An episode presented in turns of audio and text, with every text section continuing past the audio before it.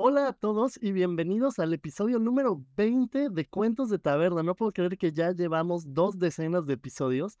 Y bueno, el episodio de hoy es uno muy especial porque les vamos a hablar sobre una de mis clases favoritas de Dungeons and Dragons, que son los bárbaros. Así que pues, comencemos.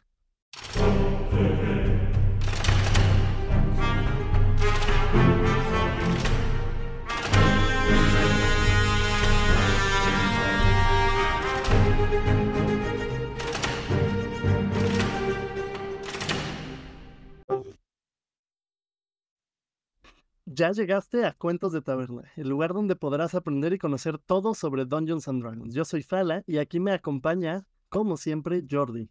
Hola a todos, bienvenidos, bienvenidos.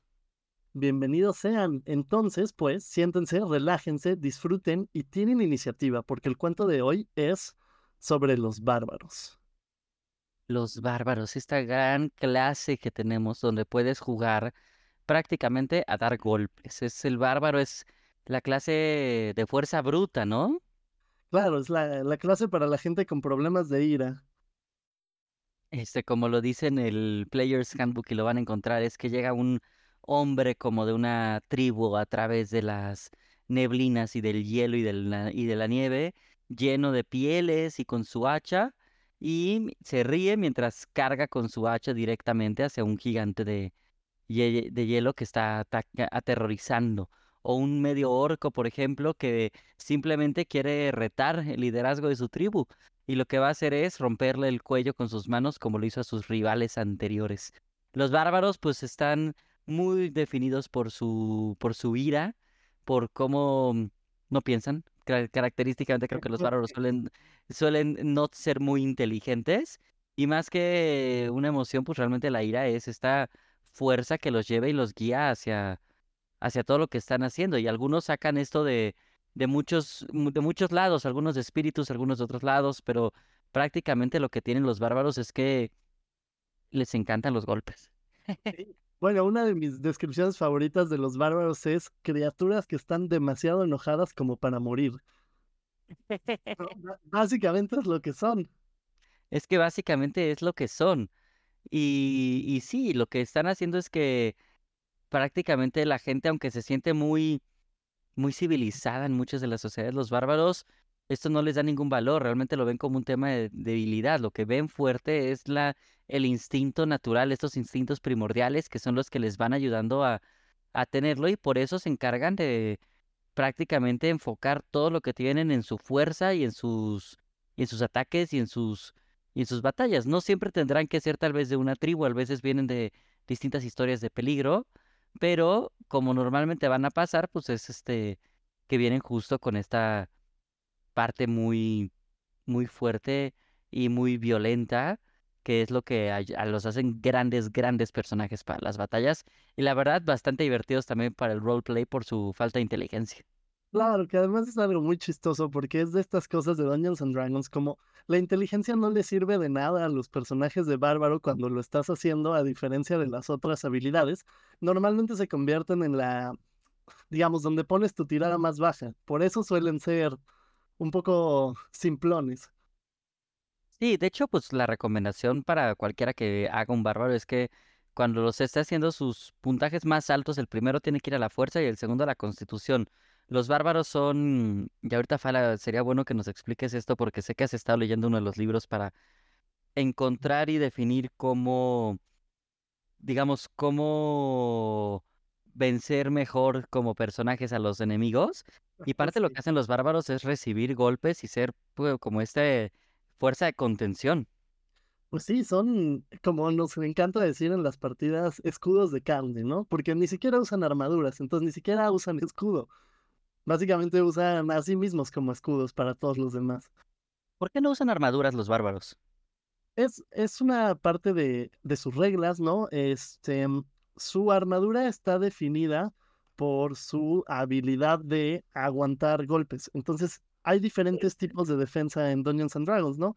Este, algunos, los que usan armaduras, usualmente ponen este, más puntos en constitución, por ejemplo, para aguantar más, más daño. Los bárbaros aún más porque no usan armadura, o sea, su armor class no va a ser tan alta como la de un guerrero, por ejemplo.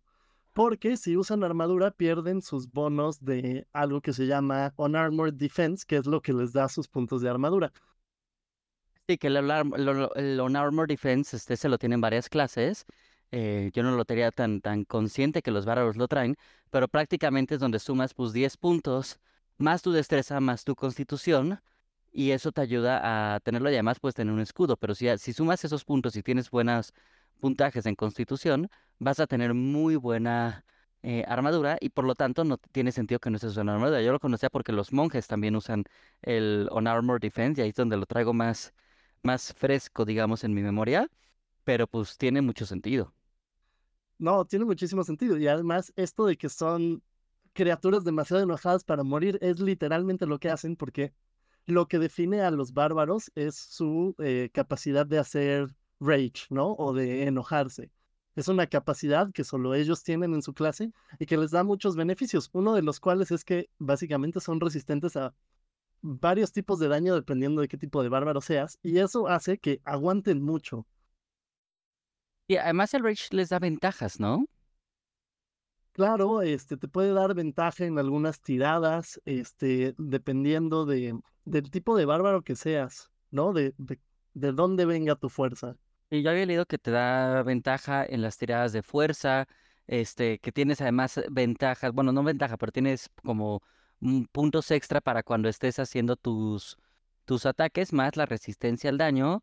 Y la verdad sí es una cosa bastante buena. Donde más me gusta que lo he visto es en la serie de The Legend of Vox Machina, que ahí se ve tal cual cuando el bárbaro está haciendo sus, sus rage y sí entra en una, en una locura bastante fuerte que entiendo que tiene un límite, ¿no? Creo que no lo puedes hacer cuando quieras, tienes un límite por descanso largo, pero justo te ayuda para eso. Justo, y yo tengo que decir que ese es mi personaje favorito de Vox Machina, Grog. Es muy cercano a mi corazón. Tal vez sea una opinión controversial, tal vez no, no lo sé, pero. Pero sí hay. Muy bueno, es un gran personaje. La historia que trae también es muy buena. Sí, hay algo de estos personajes que parecen simples en la superficie, pero son profundos, ¿no? Como ya que empiezan las acciones que, que me gustan mucho. Sí, completamente. Y creo que, o sea, a mí ahorita checando un poco lo que tienen los bárbaros, tienen varias cosas que están bien interesantes. De las que más me gusta destacar es que su hit dice, el dado para, para ver cuántos puntos tienen y cuántos se recuperan, es un 1 de 12. Y un de 12 para esto es bastante fuerte porque muchos tienen mucho menos que eso. O sea, si hablas, por ejemplo, de los más débiles, que pueden ser, por ejemplo, los, los magos, tienen un de 6, que es tal cual la mitad, pero la mayoría van a estar entre un 8 y un 10. Y un 10, si tienes suerte. Este, creo que los bárbaros son los únicos que tienen un. Estoy checando ahorita todos y sí, de, definitivo, los bárbaros son los únicos que tienen un de 12, lo cual te da muy buenos em, puntos de vida. Y además de eso, bueno, tienen la parte del rage, tienen la parte de la defensa sin armadura, tienen un sentido especial para, para detectar el peligro. Entonces, este, pueden tener ventajas en algunas tiradas como de trampas o de hechizos pero también pueden este, atacar con, desesperación en su primer ataque. Si deciden hacerlo, van a tener ventaja en el ataque, pero los enemigos van a tener ventaja contra ellos. Y ya a partir del, este, mm, del tercer nivel, este, es cuando ya pues tienen que escoger como el tipo de bárbaro que son, el camino que van a seguir. Y a partir de ahí les va a dar este, pues distintas habilidades, que ahorita vamos a hablar un poquito de eso.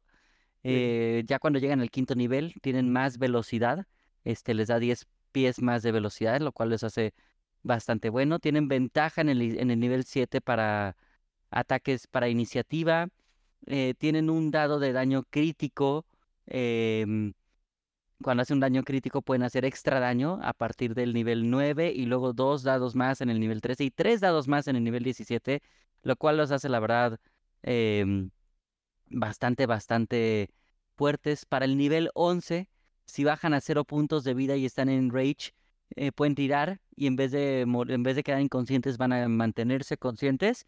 Y así siguen con varias cosas este, que les van dando puntos hasta que llegan al nivel 18, donde prácticamente pueden usar el, el puntaje que quieran de, de, su, de su fuerza em, si es que es menos que su puntaje de la, o sea, si su puntaje de fuerza, digamos, del personaje es 18 y tiran un 16, pueden usar el 18 en vez.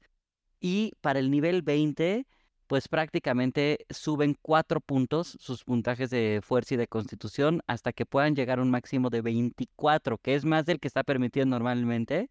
Entonces se pueden volver una locura y eso es con el bárbaro, digamos, básico, sin tomar en cuenta eh, como su, su este camino primordial, que es por donde vamos a ver que hay distintos tipos de bárbaros, que ahorita, antes de empezar el episodio, Fala me estaba contando de varios de ellos y que la verdad están bien, bien divertidos.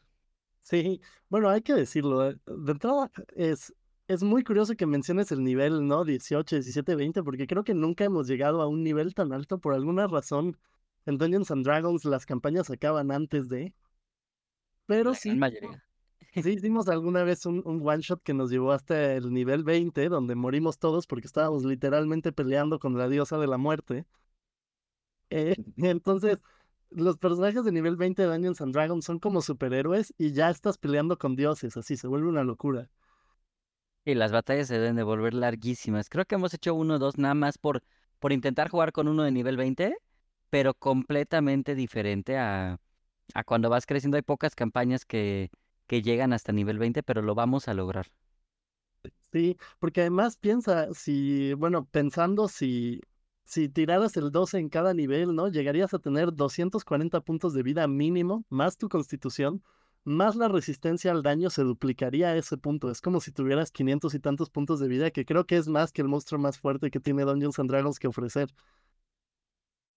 Sí, definitivo.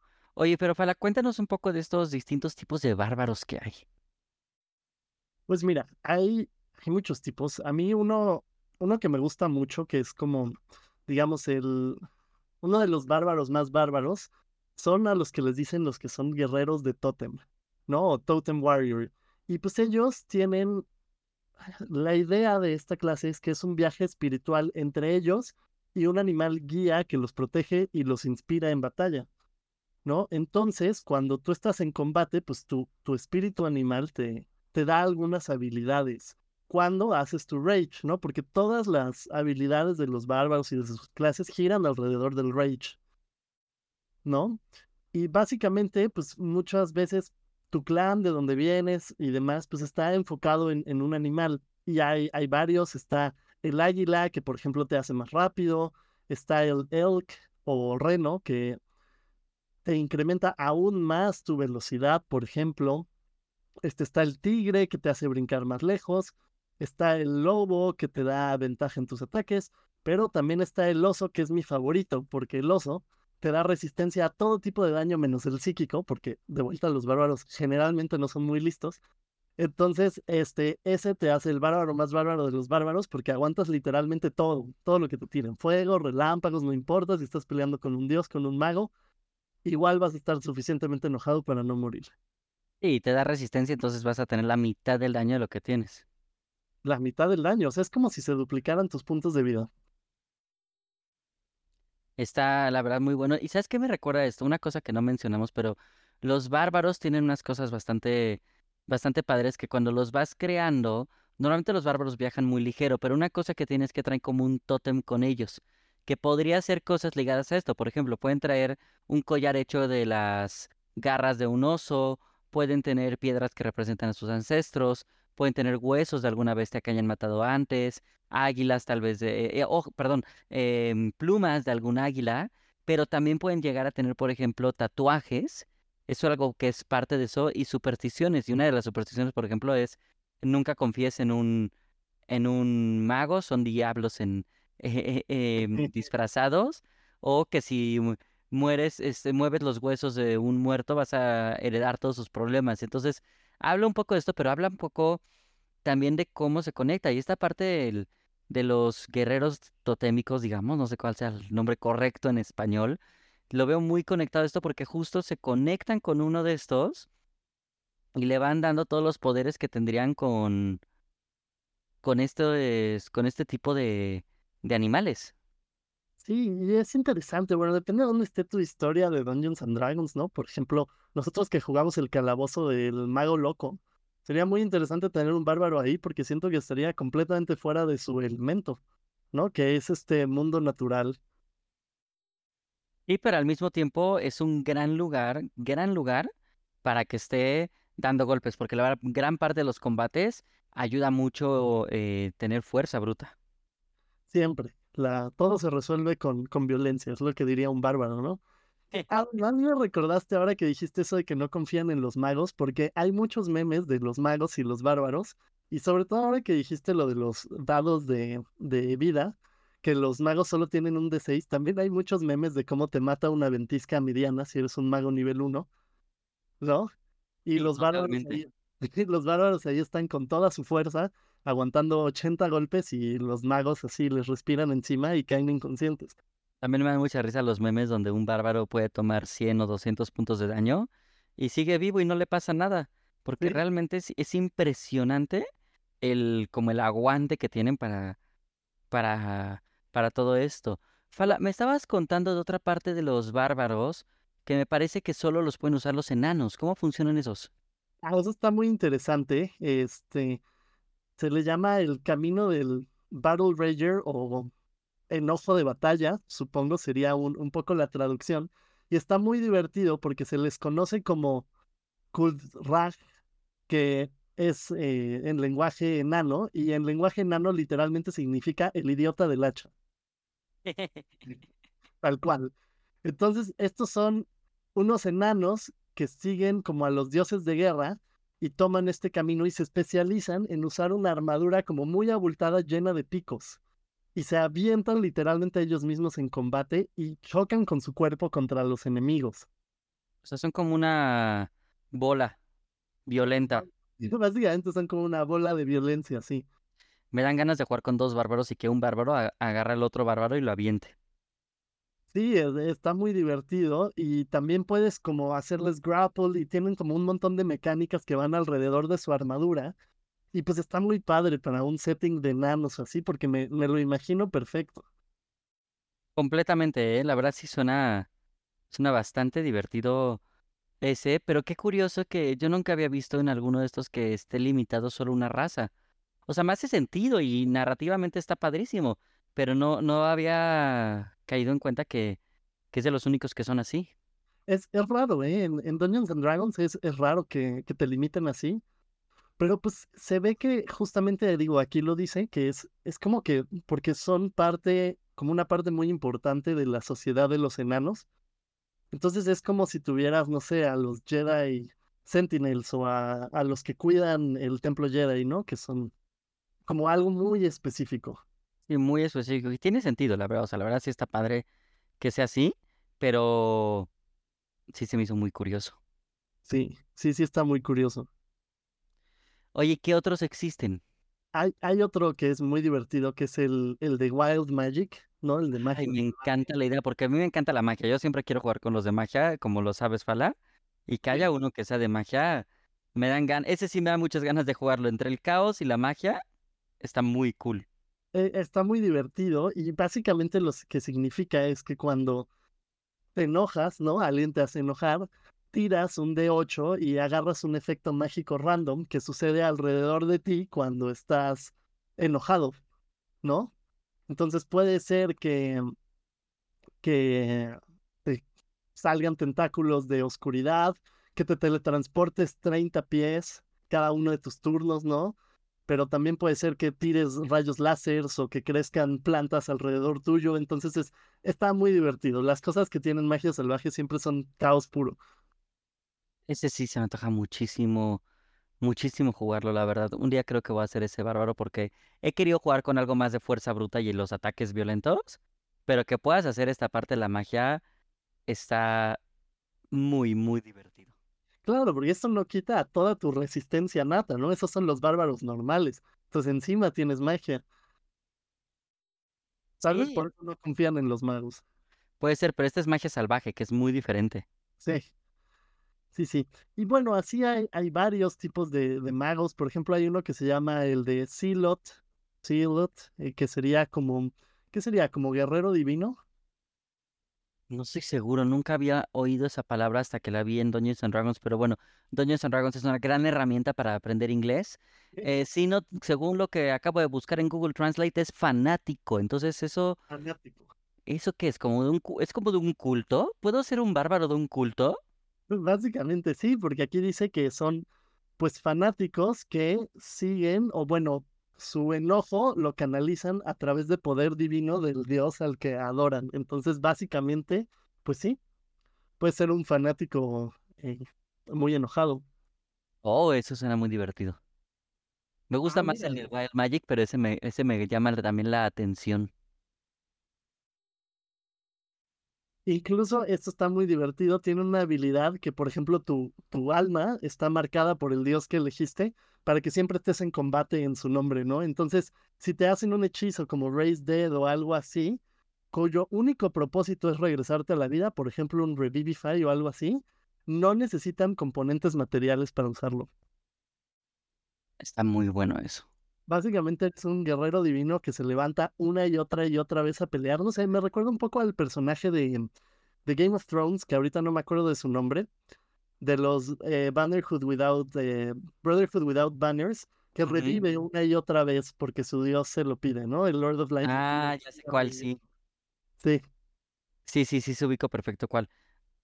¿Sabes qué? Voy a tener que aplicarme porque nunca he jugado con un bárbaro. Tengo que confesarlo, nunca he jugado con un bárbaro. Y que exista estas posibilidades, sí se me antoja mucho. Fala, tú sí has jugado con un bárbaro, ¿no? Yo he jugado con un bárbaro alguna vez, sí. No llegamos hasta nivel muy alto porque era un one shot, pero, pero sí, es divertido, eh, la- tengo que decirlo. Es muy ¿Cómo simple. estuvo? Porque corres, golpeas, te golpean hasta que algo muere. O tú o ellos. ¿no? ¿Y ya? Simple, es básicamente eso, sí. O sea, es irse a golpear hasta que alguien se canse. Básicamente. Y tienen el Reckless Attack, el, el ataque como de riesgo, que es muy divertido porque atacas con, con ventaja, pero también te pueden atacar con ventaja a ti. Entonces, este, es como un todo o nada, ¿no? Es, es como un duelo a muerte, siempre. Está bueno, ¿eh? Sí está muy divertido. ¿Qué Sí. consejos le darías a alguien que juegue con un bárbaro? Pues, pues mira, habiendo leído el libro que está buenísimo, que se llama, si mal no recuerdo, Cómo sobrevivir a los encuentros de combate en Dungeons and Dragons, algo así.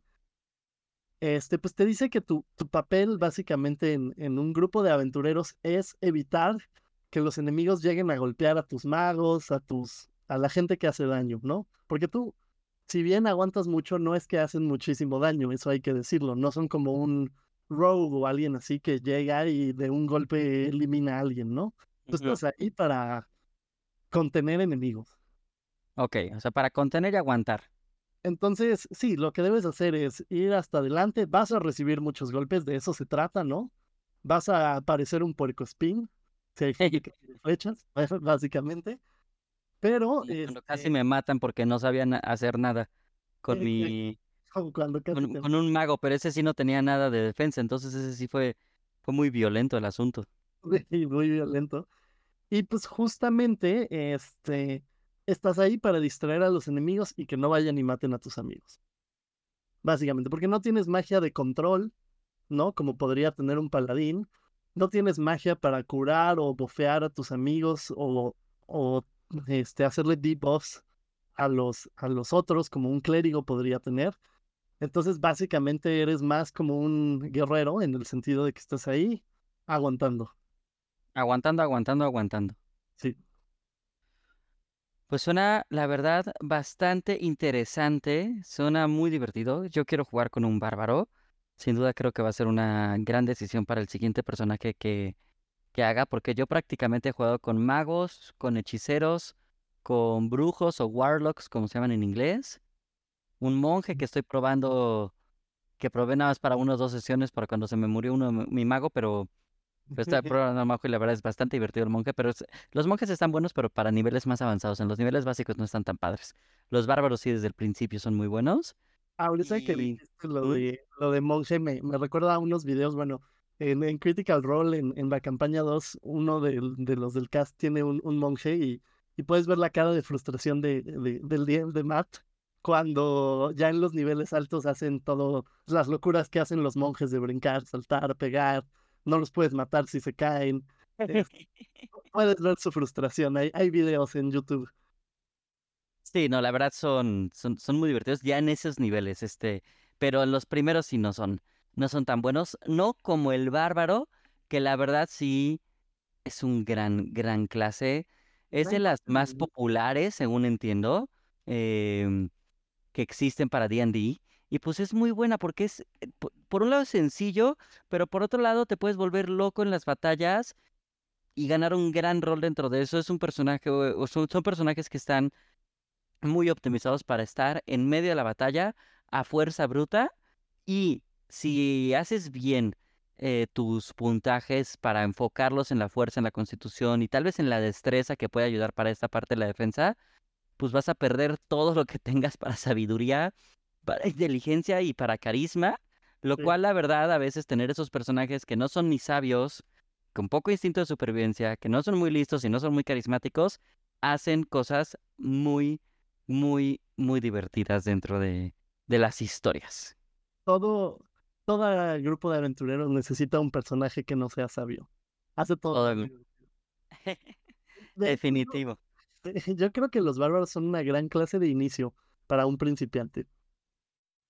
Sí, eh, yo también lo creo, porque no, no, no te enredas mucho y al mismo tiempo puedes jugar este, la verdad, bastante, pues bastante bien, bastante cool. No, y tienen, tienen como carnita, ya que te acostumbres y llegues a nivel 3, puedes ah, como agarrar cositas un poquito más complejas. Y creo que tienen más cosas que hacer que, por ejemplo, un, un fighter, un peleador sencillo, ¿no? Que literalmente sí solo va y pega y recibe golpes, básicamente. Sí. Tienen un poquito más de, de cosas que hacer. y yo creo que para todos ustedes, si lo quieren intentar y probar, puede valer mucho la pena que lo hagan con con un bárbaro. Eh, ojalá les sirva esto que estuvimos platicando aquí un montón de, de guía, porque la verdad creo que vale la pena. Creo que vale la pena que lo prueben, creo que vale la pena intentarlo. Yo lo quiero hacer. Y además se van a estar divirtiendo un montón. Ah, muchísimo. Son, son una gran clase, la verdad. Además, jugar con personajes que no son muy inteligentes es muy divertido porque para el roleplay puedes nada más decir comentarios ridículos. Sí, y ya. Este, sí, y algo que me gusta también es que también tienen un poquito de profundidad, o sea, como que viven en este mundo más natural y un poco más mágico de espíritus y así, entonces de pronto tienen algunas habilidades en niveles más arriba, donde por ejemplo pueden pedir consejo a los espíritus de qué hacer, ¿no? Y, eso está bueno. Así, tienen como este conocimiento profundo del mundo un poco, entonces están padres, tienen mucho como sabor para el, para el role playing también. Sí, la verdad tienen, tienen, tienen de todo, son una gran clase, se las recomendamos mucho que la prueben, ya vieron todo lo que tiene y que la disfruten. Y también algo que les vamos a pedir es que, y se los vamos a pedir siempre al final del episodio porque no nos, no nos encanta, pero sabemos que ayuda mucho, es que nos sigan, que den follow en las distintas plataformas donde está, que nos recomienden si les está gustando este podcast de cuentos de taberna y para que pues cada vez más gente se esté involucrando en este hermoso mundo de Dungeons and Dragons aquí en Cuentos de Taberna, el podcast definitivo de Dungeons and Dragons en español. Y bueno, con esto nos despedimos y si les gustó el cuento de hoy, los invitamos a que nos acompañen ya muy pronto para un relato más. Y ahora sí, Fala, es hora de un descanso largo.